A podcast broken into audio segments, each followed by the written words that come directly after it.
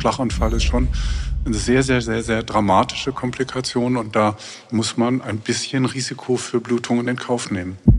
Viele Prozeduren und einfache kleine Operationen kann man quasi durchführen, wenn man das Präparat am Morgen der OP einfach unterbricht. Und bei diesen Risikofaktoren sollte man auch die Blutverdünnung weiternehmen, wenn zunächst mal der Rhythmus wieder regelmäßig ist, weil das Rückfallrisiko auch unbemerkt wieder Vorflimmern zu kriegen, ist doch noch so hoch. Impuls. Impuls. Wissen für Ihre Gesundheit. Wir sprechen mit Herzspezialisten und Herzpatienten locker und lehrreich über das zentrale Organ, unser Herz. Denn Ihre Gesundheit ist uns eine Herzensangelegenheit. Impuls. Impuls. Der Podcast der Deutschen Herzstiftung. Für alle, die mehr über ihr Herz wissen wollen. Hallo und herzlich willkommen zu einer neuen Folge von Impuls. Patienten mit Vorhofflimmern, die einen Gerinnungshemmer verordnet bekommen, reagieren häufig besorgt. Sind das nicht die Medikamente, die das Risiko für starke Blutungen bei jedem kleinen Schnitt und Kratzer erhöhen? Häufig stehen Betroffene daher der Therapie eher ablehnend gegenüber und nehmen im schlimmsten Fall die Medikamente nicht oder nur unregelmäßig ein. Das kann fatale Folgen haben. Dennoch muss der Sorge Rechnung getragen werden. Ist sie wirklich gänzlich unbegründet? Wann sind Gerinnungshemmer unbedingt nötig? Und was ist dann bei der Einnahme wichtig zu beachten? Darüber spreche ich heute mit dem Rhythmologen Privatdozent Dr. Gerian Grönefeld. Dr. Grönefeld ist Kardiologe und Chefarzt an der Asklepios Klinik Barmbek in Hamburg und er ist Mitglied im wissenschaftlichen Beirat der Deutschen Herzstiftung. Mein Name ist Ruth Ney. Ich bin Medizinredakteurin der Herzstiftung. Hallo Dr. Grönefeld, ich freue mich, Sie direkt heute hier in der Herzstiftung begrüßen zu können. Guten Morgen, Frau Ney. Fangen wir doch gleich mit der wichtigsten Frage an braucht jeder Patient mit Vorhofflimmern unbedingt einen Gerinnungshemmer? Gott sei Dank nicht, kann man sagen. Also es gibt äh, tatsächlich Patienten, die Vorhofflimmern durch andere Erkrankungen ausgelöst haben, so dass das nach kurzer Zeit wieder aufhört. Und da ist eine Antikoagulation oder umgangssprachlich Blutverdünnung erfreulicherweise nicht nötig. Aber die Mehrheit der Patienten, das kann man vielleicht gleich am Anfang sagen, braucht tatsächlich eine Form von Blutverdünnung, um sich gegen diese schlimme Komplikation eines Schlaganfalls nachhaltig zu schützen. Und dieses Risiko ist ja gar nicht so gering, aber wie kann ich mir das eigentlich genau vorstellen, dass ein flimmerndes Herz dann für fatale Folgen im Gehirn sorgt? Das ist in der Medizin immer aus mehreren Faktoren eine Kombination von, von Funktionsstörungen. Zum einen ist mechanisch der Vorhof nicht mehr aktiv beim Vorhofflimmern steht der und dann entsteht eine Höhle von vier Zentimetern, die sich nicht mehr bewegt. Und da denkt das Blut, das ist ein Bluterguss, da muss ich Gerinnsel bilden, um das zu stoppen. Und dann kommen noch die Gerinnungsfaktoren dazu, die eigentlich im Gleichgewicht sind zwischen spontaner Wiederauflösung von Gerinnseln und Bildung von Gerinnseln und da verschiebt sich dann die Gleichgewicht in Richtung Gerinnungsbildung. Und es entstehen diese fatalen Trompen da, wo sie eigentlich gar nicht genutzt werden, denn es soll ja kein Loch gestopft werden im Gefäß. Diese Gerinnsel entstehen dann im, in der Herzhöhle, die stillsteht. Und wenn man Pech hat, fließen die ab mit dem Blutstrom in den Kopf. Und es kommt zum Schlaganfall. Sie sagten, das Blut muss fließen normalerweise und da kennen viele das gute alte Aspirin, also die Acetylsalicylsäure und die kann ja in niedriger Dosierung als Blutverdünner wirken. Reicht das vielleicht als Schutz? Nein, da muss man auch äh, klipp und klar sagen, da gibt es zwei unterschiedliche Erkrankungsbilder. Wenn man einen Schlaganfall hat, weil sich die Arterien zum Gehirn verkalken, oder wenn man einen Herzinfarkt hat, wo sich die Adern des Herzens verkalken, dann reicht Aspirin absolut aus, seit 100 Jahren gut etabliert und auch mit weniger Nebenwirkungen. Aber beim Vorhofflimmern reicht das eben nicht aus, weil dort die Gerinnsel sich in einem späteren Stadium bilden aus den plasmatischen, wie wir sagen, aus den flüssigen Gerinnungsstoffen im Blut. Und die lassen sich mit Aspirin überhaupt nicht beeinflussen. Das sind also diese sogenannten echten Gerinnungshemmer. Und auch da gibt es ja durchaus zwei Wirkstoffgruppen.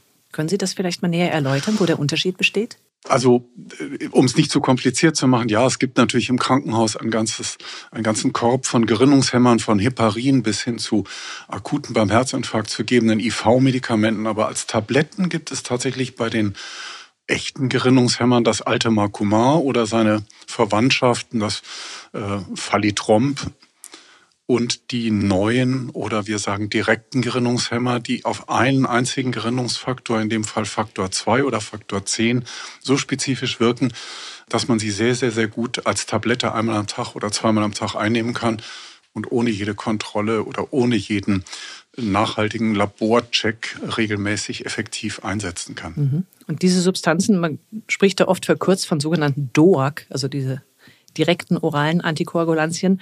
Wonach wählen Sie denn aus, welcher Patient welche Substanz bekommt? Oder ob er doch lieber das Marcomar bekommt? Also die Mediziner lieben ja die Abkürzungen. Also diese direkten Antikoagulantien haben unterschiedliche direkte Wirkmechanismen. Einer wirkt auf den Faktor 2, drei andere auf den Faktor 10a, genauer gesagt.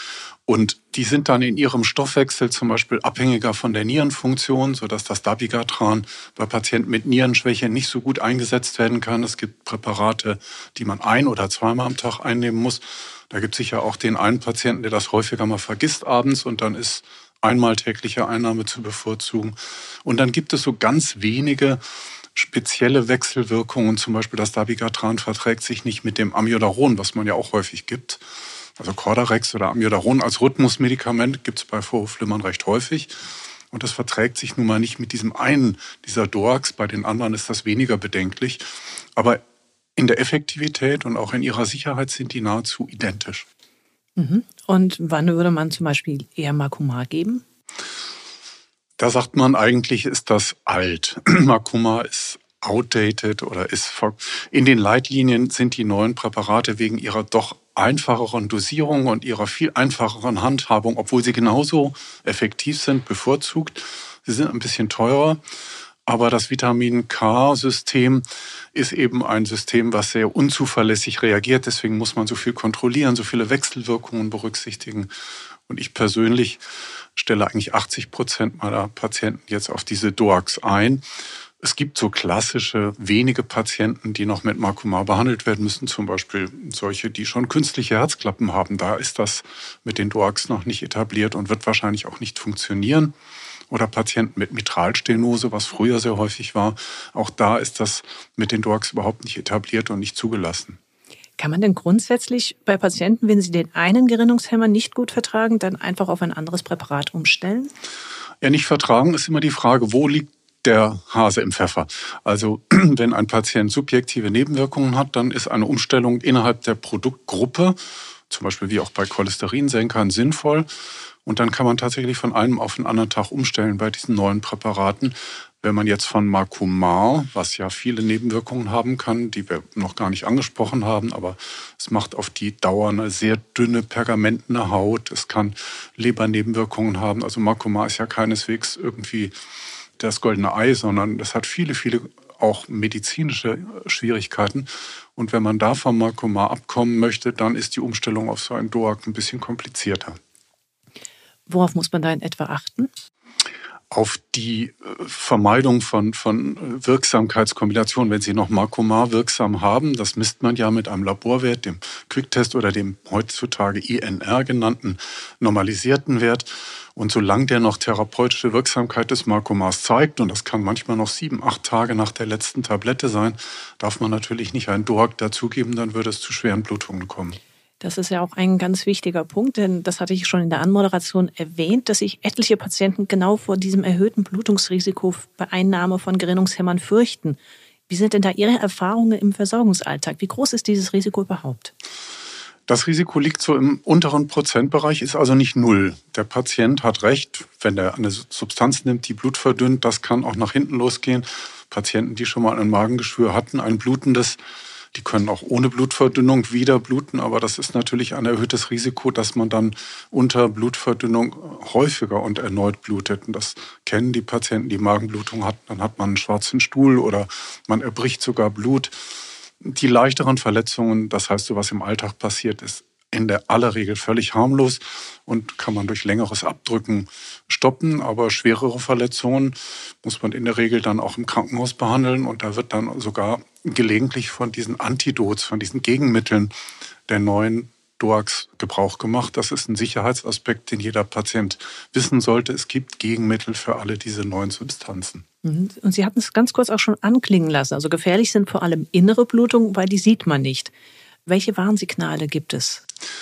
Ja, da gibt es wenig Warnsignale. Natürlich, wenn man Blutung hat, dann fällt äh, der Blutdruck, dann fühlt man sich schwindelig oder ohnmächtig. Wenn man eine ganz akute Blutung hat im Kopf, ist das natürlich eine ganz traurige und schlimme Komplikation. Man muss immer den Nutzen und das Risiko gegeneinander abwägen. Und man hat ja früher gesagt, Patienten über 80, so hieß es früher, die muss man nicht mehr mit Markomar behandeln, weil das ist zu gefährlich, die fallen zu häufig. Das stimmt alles nicht mehr. Man behandelt die, weil gerade im Alter das Schlaganfallrisiko so hoch ist. Und ich sage mal subjektiv, ich wäre lieber tot, als dass ich gelähmt im Bett liege von drei Angehörigen gepflegt werden müsste. Also Schlaganfall ist schon eine sehr, sehr, sehr, sehr dramatische Komplikation und da muss man ein bisschen Risiko für Blutungen in Kauf nehmen. Wenn auch Ihnen die Herzgesundheit wichtig ist, werden Sie Mitglied der Deutschen Herzstiftung. Infos dazu finden Sie im Internet unter herzstiftung.de. Kann ich denn als Patient etwas beachten, damit die Blutgerinnung im Lot bleibt? Bei dem klassischen Makuma-ähnlichen Substanzen muss man halt diese sehr engmaschige Blutkontrolle machen und vor allem natürlich auf Medikamente und auf Lebensmittelwechselwirkungen achten. Das ist bei den neuen Präparaten nicht der Fall. Aber natürlich gehört da auch die Einnahmezuverlässigkeit dazu. Also es wird schon geraten, wenn jetzt ältere Menschen auch mal etwas vergesslich sind, dass die Angehörigen aufpassen, dass er seine oder sie die Tabletten richtig einnimmt. Das kann man auf jeden Fall ein bisschen unterstützen, auch als Angehöriger. Hm, gehen wir mal auf den praktischen Alltag ein. Wie versorge ich mich als Patient, wenn ich einen Gerinnungshemmer einnehme, zum Beispiel bei einer Schnittwunde? Kommt ja immer im Alltag mal vor. Da glaube ich, reicht es, wenn man die Wunde einmal inspiziert, ausspült, guckt, dass das nicht zu tief geht, irgendwie nicht Knochen oder Bänder verletzt sind. Aber so was beim Rosenschneiden oder im Haushalt passiert, das kann man in der Regel mit fünf Minuten abdrücken und desinfizieren, auch zum Stillstand bringen. Das macht das Blut ja nicht komplett ungerinnbar. Es dauert nur einfach ein bisschen länger vielleicht nicht regelmäßig, aber doch heutzutage Usus auch in jedem Alter. Kann ich mich eigentlich tätowieren lassen, wenn ich einen Gerinnungshemmer nehme? Sollte man nicht machen. Also generell ist Tattoo ein, ein Sport, der sich in der Jugend sehr verbreitet hat, aber der auch immer das Risiko hat, dass Keime und Bakterien unter die Haut kommen. Und das ist bei Herzpatienten gar nicht gern gesehen. Eine viel häufigere Frage ist die Impfung. Da sagt man auch unter Gerinnungshemmung Vorsicht. Bei Makomar ist so eine Muskelspritze wie bei Tetanus oder so nicht gerne gesehen. Da muss man Makomar pausieren. Bei den neuen Dorks reicht in der Regel einmal das Präparat auszusetzen, einen einzigen Tag zu pausieren. Und viele Impfungen, sagt man inzwischen, kann man auch mit den DOAX bedenkenlos nehmen. Ich sage trotzdem im Zweifel immer mal einen Tag aussetzen. Mhm. Oder wäre es wichtig, dann eine dünnere Kanüle zu nehmen? Wäre das auch eine Möglichkeit? Da gibt es Spezialkanülen für Blutverdünnung, aber das Risiko, dass man doch ein großes Gefäß trifft, ist natürlich auch da nicht ganz ausgeschlossen. Mhm. Wie sieht es denn dann beim Zahnarzt aus? Auch da wird ja gelegentlich mal ein Zahn gezogen oder ein Implantat gesetzt? Ja, da sollte der Zahnarzt den, die genaue Medikationsliste einmal zu Gesicht bekommen, dann guckt er sich das an. Und wenn er dann solche Präparate sieht, dann hängt natürlich auch vom Ausmaß seiner Operation ab, ob der einen ganzen Kiefer ausräumt, weil da ein schwerer Abszess ist, oder ob der nur eine Zahnfleischbehandlung macht, wo er sagt, da können Sie das ruhig weiternehmen. Viele Prozeduren und einfache kleine Operationen kann man quasi durchführen, wenn man das Präparat am Morgen der OP einfach unterbricht bei komplexeren Eingriffen, also zum Beispiel einer künstlichen Hüfte oder einer größeren Operation im Magen-Darm-Trakt, muss man das dann manchmal zwei, drei Tage unterbrechen. Das geht aber, wie gesagt, 24 Stunden nach der letzten Einnahme ist der Großteil der Wirksamkeit bei den DOAX weg und man braucht keine überlappenden Bauchspritzen oder so etwas. Mhm. Das heißt, selbst wenn eine größere Operation ansteht, zum Beispiel eine Herzoperation, was ja durchaus bei den häufig älteren Patienten mit Vorhofflimmern auch mal vorkommen kann, ist das kein Problem. Absolut. Das muss nur der Arzt wissen und wir, wir raten ja allen Patienten bei der Herzstiftung, ihren Medikamentenpass sorgfältig zu führen, also nicht irgendwie unlesbare Zettel in Handschrift im Brieftasche, sondern mhm. es soll irgendwo nachvollziehbar sein. Die Ärzte sind ja auch verpflichtet, Verordnungen auszudrucken, den Patienten mitzugeben. Aber allzu oft ist das dann, wenn sie beim Zahnarzt oder beim nächsten Arzt sind oder im Notfall nicht in der Brieftasche verfügbar. Und da hilft der Notausweis der Herzstiftung oder so ein Medikamentenpass natürlich wirklich. Wenn wir über Blutungsrisiken reden, dann sollten wir vielleicht auch noch mal kurz auf die sogenannten Thrombozytenfunktionshämmern gehen, nämlich wie das eingangs erwähnte Aspirin, die das Blut ja, so man sagt, fließfähiger machen. Dürfen die überhaupt zusammen mit diesen jetzt besprochenen Gerinnungshämmern zusammen eingenommen werden? Beziehungsweise was muss ein Patient mit Vorhofflimmern dann beachten? Ja, das ist eine ganz wichtige und, und tatsächlich auch klinisch und häufig praktisch relevante Frage, weil natürlich viele Patienten nicht nur Vorflimmern haben, sondern auch Stents kriegen. Oder eine andere medizinische Behandlung brauchen, wo dann vorübergehend Clopidogrel gegeben wird. Also Plättchenhämmer vom Typ des Aspirins, des Clopidogrels. Auch da gibt's neuere, die heißen Brelike oder Prasugrel die sind natürlich in Kombination mit den Makuma oder den neuen DOAX schon additiv oder multiplikativ. Das heißt, die vervielfachen das Risiko an Blutungen. Und da muss der Arzt immer sehr individuell entscheiden, wie lange man diese Kombination durchführt. Wir gehen also heute davon aus, dass zum Beispiel ein Patient mit einem frischen Stent nach einem Infarkt, auch wenn er vorher DOAX genommen hat und Vorflimmern weiter hat, dass er dann für eine sehr, sehr kurze Zeit zwei oder drei Medikamente parallel nimmt, aber so schnell wie möglich zurückfährt auf zwei und vielleicht nach einem halben oder einem Jahr dann auch nur noch wieder auf DOAC-Therapie bleiben tut eigentlich auf Dauer die DOAC-Therapie und diese Plättchenhämmer, die kommen für eine gewisse Zeit dazu. Das sollte man natürlich so kurz wie möglich halten. Die Blutungsrisiken unter dieser Kombination sind mindestens doppelt so hoch. Mhm. Vielleicht noch eine weitere wichtige Frage, die viele Patienten mit Vorhofflimmern bewegt.